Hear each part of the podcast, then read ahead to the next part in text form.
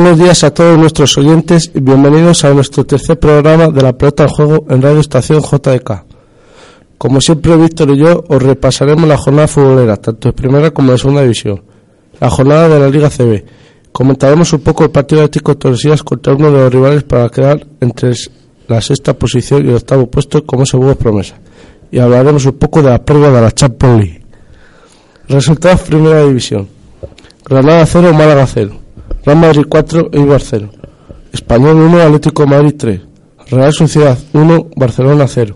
Betis 1, Levante 0. Sporting Gijón 0, Celta de Vigo 1. Valencia 2, Sevilla 1. Villarreal, los Getafe 0 y Atlético Club de Bilbao 1, Rayo Vallecano 0. Esta noche se juega el partido de lunes a las 8 y media entre el Deportivo Coruña y Las Palmas. Coméntanos un poco, visto cómo ha ido la jornada. Bueno, pues así a destacar, lo más sorprendente fue la derrota del Fútbol Club Barcelona frente a la Real Sociedad, que hace que después de mucho tiempo se siga creyendo que hay que hay liga, que hay tres equipos que pueden al final alcanzar ese título, que son Barcelona, Atlético Madrid y Real Madrid, por calendario y por cómo está jugando últimamente, a lo mejor el Atlético Madrid es, es el favorito, pero tampoco hay que olvidarse de los otros dos equipos que son los dos más grandes y con más historia de España.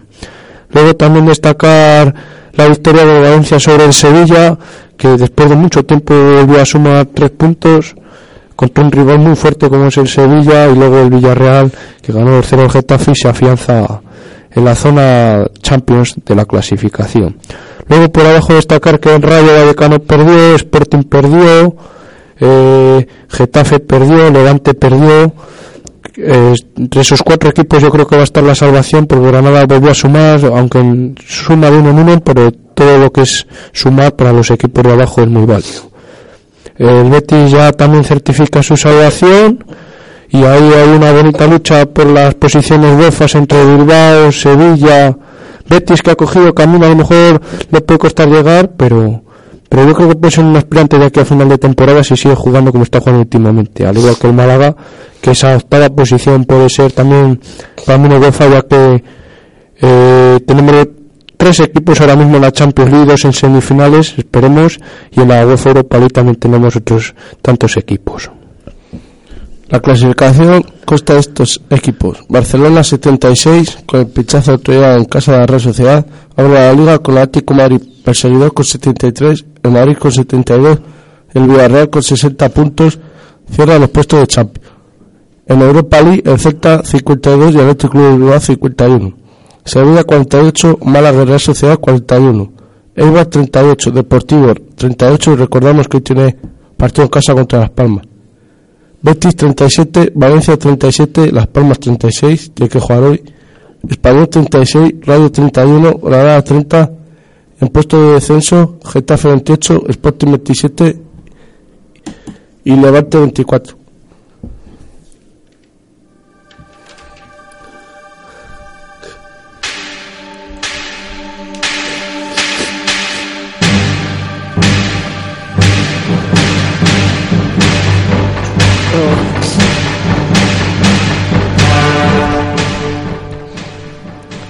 Resultados segunda división. Almería 1, Alcorcón 1. Miramés 1, Ponferradina 0. Lugo 1, Girona 1. Legales 4, Valladolid 0. Zaragoza 2, Mallorca 1. Alavés 2, Tenerife 2. Oviedo 1, Numancia 0. Córdoba 2, Albacete 3. Llagostera 2, Atlético Club Bilbao 1. Huesca 2, Gimnástica Aragona 0. Y Osasuna 0, Eche 0. Víctor, cuéntanos un poco cómo ha ido la jornada de segunda división. Bueno, pues ha habido bastantes sorpresas, sobre todo en varios resultados, como puede ser que el Leganés le meta cuatro goles al Real Valladolid, como puede ser que el Mallorca, que venía de tres victorias consecutivas, aunque este abajo fue vencido por Zaragoza, y el Oviedo, que llevaba cuatro partidos sin ganar, venció al Numancia, que llevaba tres victorias seguidas. Así comentar, pues, la gran paliza que le pegó el Leganés al Real Valladolid, que hace que su afición la afición vallisoletana tenga menos esperanzas cada vez más de no alcanzar los playoffs, que es el objetivo ahora mismo y seguirá siendo el objetivo hasta final de temporada. También destacar que ni el Alavés ganó, ni tampoco ganó el Osasuna, que sumaron un punto. Quiere decir, lo apretada que está la clasificación en primera, en segunda división, perdón. Eh, luego abajo, por la zona de abajo, Albacete sacó tres puntos frente al Córdoba, que está arriba. Luego el de Agostera ganó 2-1 al Bilbao, un partido muy clave el Almería sacó un punto frente al Alcorcón. Quiero decir que la segunda división siempre pasa lo mismo todos los años, que a partir de estas jornadas 33, 34, siempre saca más puntos los equipos de abajo que los de arriba. Y yo creo que el equipo a destacar esta semana es el Huesca, que semana tras semana lleva ya un mes que ya sacado 10 puntos de 12 y que tiene casi certificada la salvación y más jugando así como juega últimamente.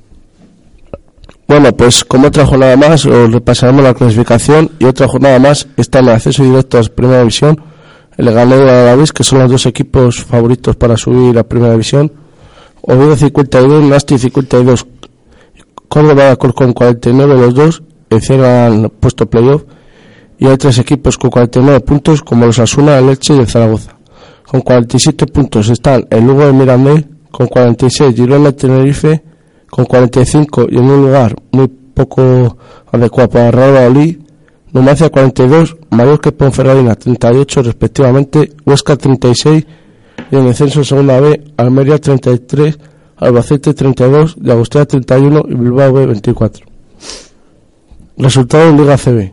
Fuenlabrada 82, Barcelona 84, Andorra 86, Ucán Murcia 91, Laboral Cucha Vasconación, Caiza 12 71, Gran Canaria 68, Valencia 84, Estudiantes 91, Unicaja 84, Decado de Juventus 74, Oradoiro 71, Marresa 86 y Verostar Tenerife 73, Ramari 102, Bilbao Basque 80 y Sevilla 86, GBC San Sebastián 80.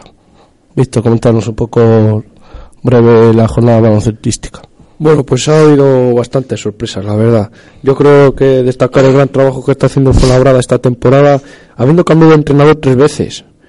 Eh, las dos primeras jornadas tuvo un entrenador interino por la enfermedad de Zantaba que se fue a, al extranjero a entrenar y fichó a un entrenador de la casa y rinde igual o mejor, ¿no? Perder dos puntos contra el Barcelona, pues dice mucho del buen trabajo que está realizando con gente de la casa y que tuvo la última jugada un triple, pero que erró.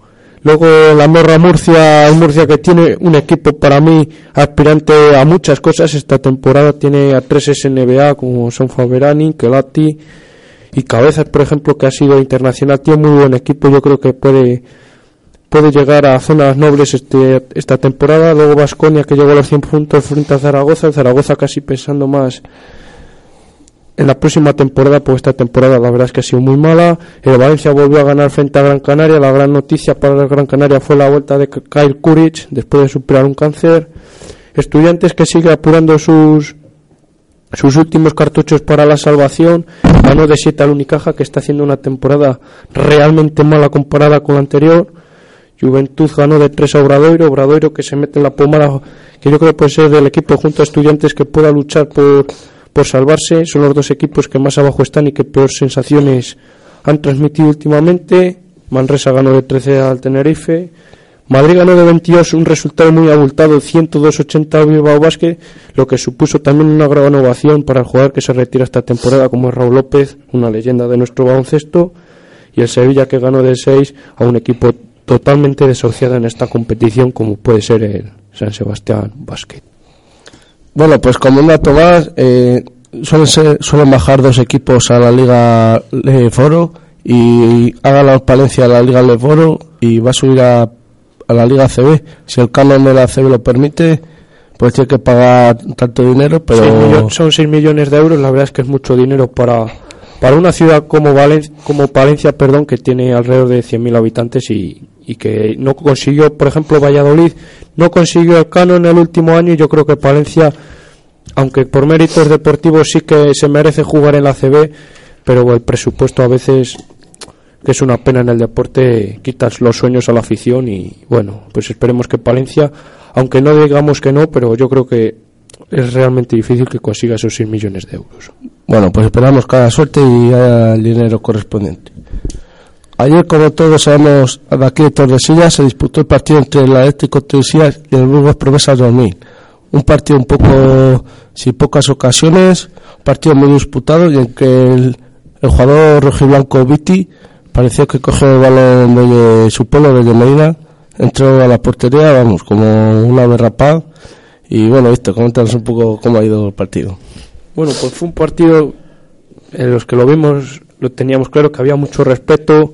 No, ninguno de los equipos se atrevía a arriesgar y todos que estábamos en el campo sabíamos que era una acción de un jugador solamente o de cualquier de los dos equipos, una acción individual, porque por equipo no estábamos, no estaba ni el Tordesillas ni el Burgos Promesas creando ocasiones y la más clara al principio fue del Burgos Promesas, fue en la primera parte una pérdida entre Marcos y Lamas que no se entendieron, el delantero del Burgos Promesas Pecas dispuso de un gran mano a mano, pero Peña le sacó fenomenal otra vez y bueno, pues así se llegó al descanso con tan solo una ocasión clara. También tuvo el Tordesillas otra al final de la primera parte, un centro de Torraso que remató Rubo por encima del larguero, pero no fue tan clara como fue la del Burgos Promesas. Y luego la segunda parte sí que a lo mejor se soltó un poco más el Tordesillas, empezó a combinar más en el centro campo con Vitic y también con Peli que hizo, hicieron un grandísimo partido los dos y alrededor del minuto 75 pues la jugada que comentó Sergio balón que coge Vitti en el centro campo que no logra controlar bien se la echa larga pero dos defensas llegan tarde y luego ya un grandísimo autopase al último defensor y el regate al portero que hizo una jugada magistral de jugador para mí ya no es de tercera Vitti, para mí es jugador ya de segunda B y que anotó un gran gol y dio los tres puntos al Tordesillas que ahora mismo sí que certifica la salvación para seguir en tercera división. Bueno, pues ahora vamos a comentar la prueba de la Champions League de esta semana.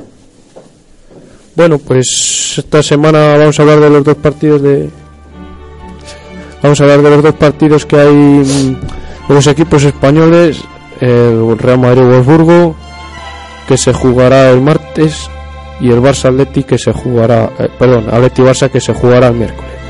Del Madrid Wolfsburgo destacar que el Madrid tiene que, que remar a contracorriente después del mal partido que hizo en la ida y del Atleti Barça que va a ser un partido muy parecido al de la ida donde el Atleti a lo mejor tiene que arriesgar un poco más porque está por debajo en el marcador recordemos que la ida fue un 2-1 pero que el Atleti dejó mejores sensaciones donde al Atlético Madrid le puede pesar mucho la baja de su jugador más en forma Fernando Torres. Bueno, también comentar que mañana hay partido en la ciudad de Manchester entre Manchester City y el PSG, que tiene que ir el PSG a por el partido para si quiere llegar a semifinales. Y el miércoles un Benfica de Múnich para resolver la eliminatoria. Muchas gracias a todos y nos vemos el próximo lunes. Buenos días.